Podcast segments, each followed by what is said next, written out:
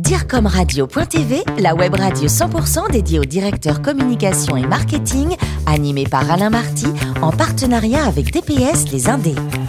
Bonjour à toutes et à tous, bienvenue à bord de DIRCOMRadio.tv. Vous êtes plus de 11 000 directeurs de la communication, du marketing et dirigeants d'entreprise à nous écouter chaque semaine passionnément en podcast à mes côtés dans les salons de l'hôtel Alfred Sommier à Paris dans le 8e arrondissement rue de l'Arcade. Pour co-animer cette émission, Frédéric Clippé, le président de l'agence DPS Les Indés. Bonjour Frédéric. Bonjour Alain. Également Florence Corbalan, rédactrice en chef adjointe de DIRCOMRadio.tv. Bonjour Florence. Bonjour Alain. Ça y est, l'entreprise JCB, The entreprise JCB, est à l'honneur aujourd'hui. Mais oui. oui. Et nous recevons d'ailleurs l'excellent Christophe Lecarpentier, qui est directeur marketing et support des ventes de JCB. Donc bonjour Christophe. Bonjour. En 96, juste après votre diplôme en management, vous rentrez comme agent de transit chez Wim Bossman, qui est une société de transport. Alors, je crois savoir que ça vous a beaucoup plu. Alors, racontez-nous pourquoi. Oui, c'était une expérience assez courte d'une année, mais euh, c'était ma première expérience à l'international après euh, mes études. Et donc, euh, on découvre le monde du travail, on découvre la Hollande notamment, et, les relations internationales. Donc, c'est vraiment passionnant. Et formateur. Formateur. Et intense. Et intense. Ensuite, vous restez près de 10 ans chez Milsco.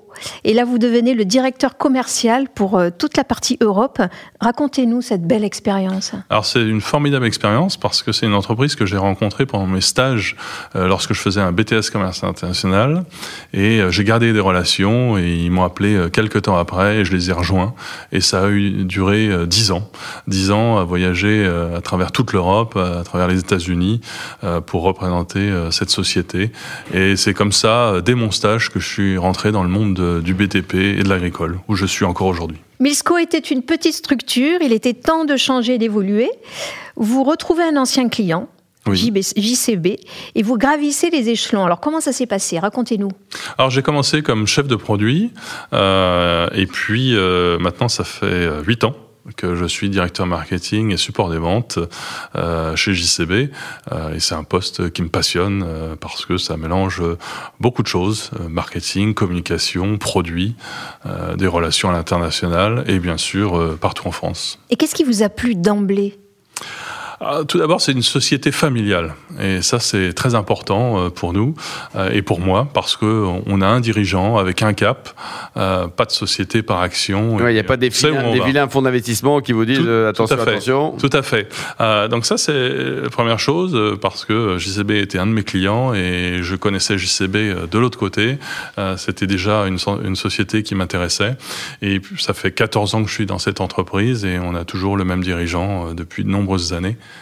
et on connaît le cap. Un mot peut-être sur le, le métier hein, de JCB. C'est une taille d'abord le chiffre d'affaires mondial. C'est une. Euh, alors c'est 4,5 milliards euh, d'euros. D'accord. on fabrique 96 000 machines. Vous êtes anglais euh... Pas vous, hein, mais le groupe. Le groupe est anglais. Bon. Moi, je suis français. Et alors les différentes machines, vous fabriquez des, des, des, petits trucs, puis des énormes trucs. Ah, on fabrique des, des petits outils, euh, des engins qui commencent à 800 kilos euh, jusqu'à des engins de 40 tonnes. Hum. Et marché français, euh, ça se porte plutôt bien, non J'ai l'impression, notamment dans l'agricole. Alors on est présent dans deux domaines, le BTP et aussi l'agricole. Et euh, actuellement, euh, si on parle du marché 2019, euh, on, les marchés ont été très porteurs dans les deux domaines. Frédéric Christophe, euh, vous travaillez avec un réseau de concessionnaires. Oui. Euh, et moi, je voudrais vous parler de votre frustration. Est-ce que vous n'êtes pas un petit peu frustré finalement de ne pouvoir adresser directement votre marché? Est-ce que vous remontez l'information du client final ou pas?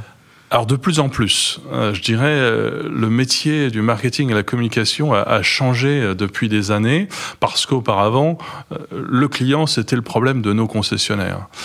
Et aujourd'hui, avec les réseaux sociaux, avec des événements qui changent, puisqu'on faisait des grands salons à Paris une fois tous les trois ans, aujourd'hui on va de plus en plus sur le terrain auprès du client.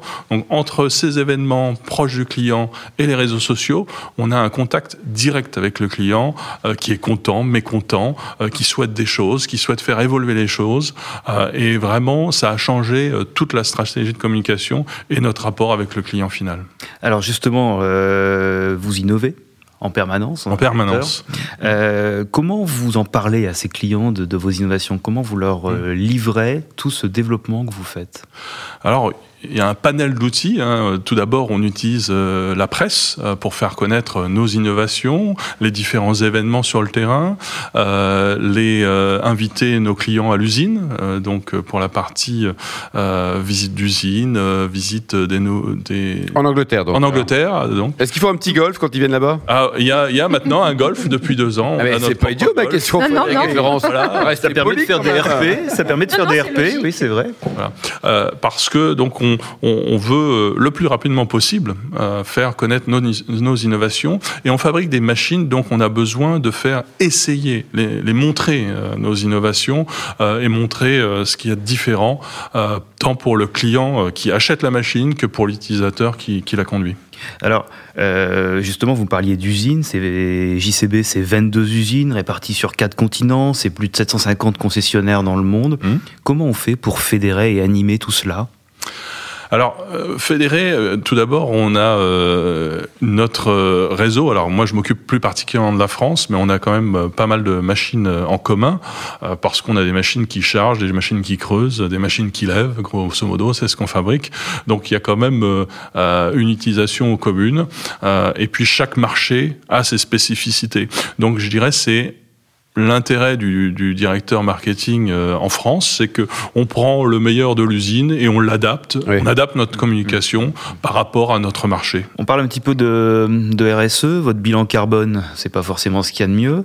Enfin, en tout cas, vos machines. Mhm. Est-ce que dans vos réflexions, dans vos développements, dans votre R&D, on pense hybridation des machines ou on se, où on se tourne vers d'autres énergies non fossiles pour euh, travailler les chantiers?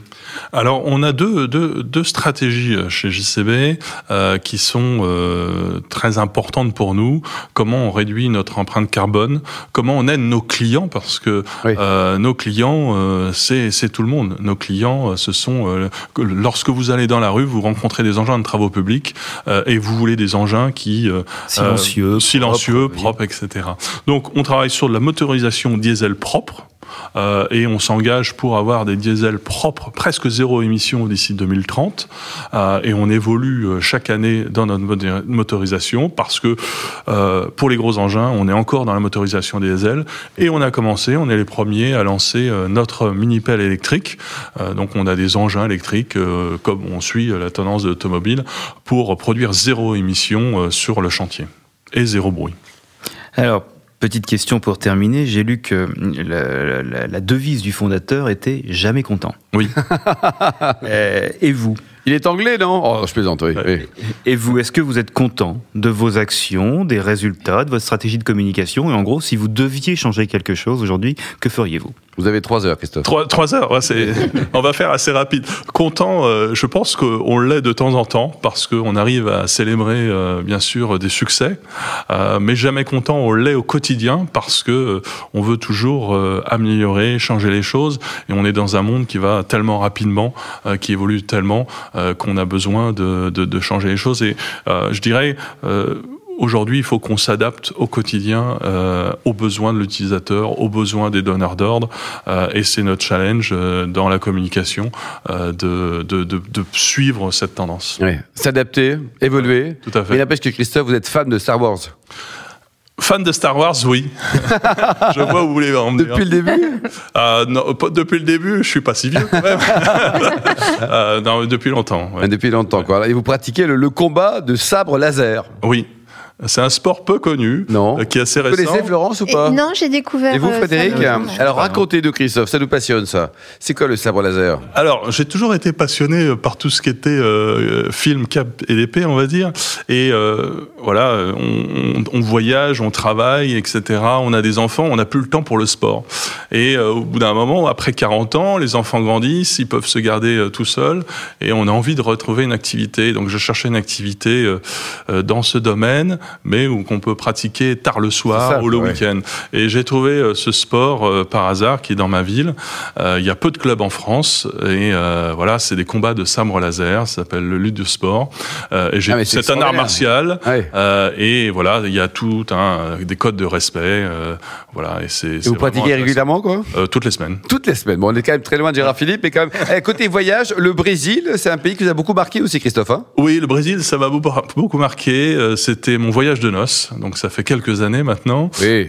Et euh, voilà, donc euh, euh, c'est un merveilleux pays. Je suis tombé amoureux des chutes d'Iguassou, Ouais, ah, chutes d'Iguassou, Rio, euh, voilà, de différentes villes. On a fait euh, 15 jours à travers le Brésil. Voilà. Et dernière question, enfin pour terminer, vous avez lu le dernier livre de Julia de Funès, ça vous, Oui. a, ça vous a ému, hein vous avez eu un bon moment quoi. Un excellent moment. En Ouais. fait, j'ai découvert Julia Dufunès à une conférence. C'est la petite fille de Louis, hein C'est la petite fille de Oui. Louis de Funès. Elle est philosophe, pas comédienne, et elle m'a vraiment passionné en l'écoutant. Et j'ai voulu aller plus loin et lire son livre euh, qui s'appelle euh, La vie de bureau D'accord. ou comment je suis euh, tombé en absurdie. Bon, une Voilà. note sur 20, combien Christophe? En 20 sur 20. 20 sur 20 décidément. Merci Christophe, merci également à vous Florence et Frédéric. Merci. Fin de ce numéro de DIRCOMRadio.tv. Retrouvez tous nos podcasts sur notre site. On se donne rendez-vous jeudi à 10h précise pour une nouvelle émission. Direcomradio.tv vous a été présenté par Alain Marty en partenariat avec DPS Les Indés.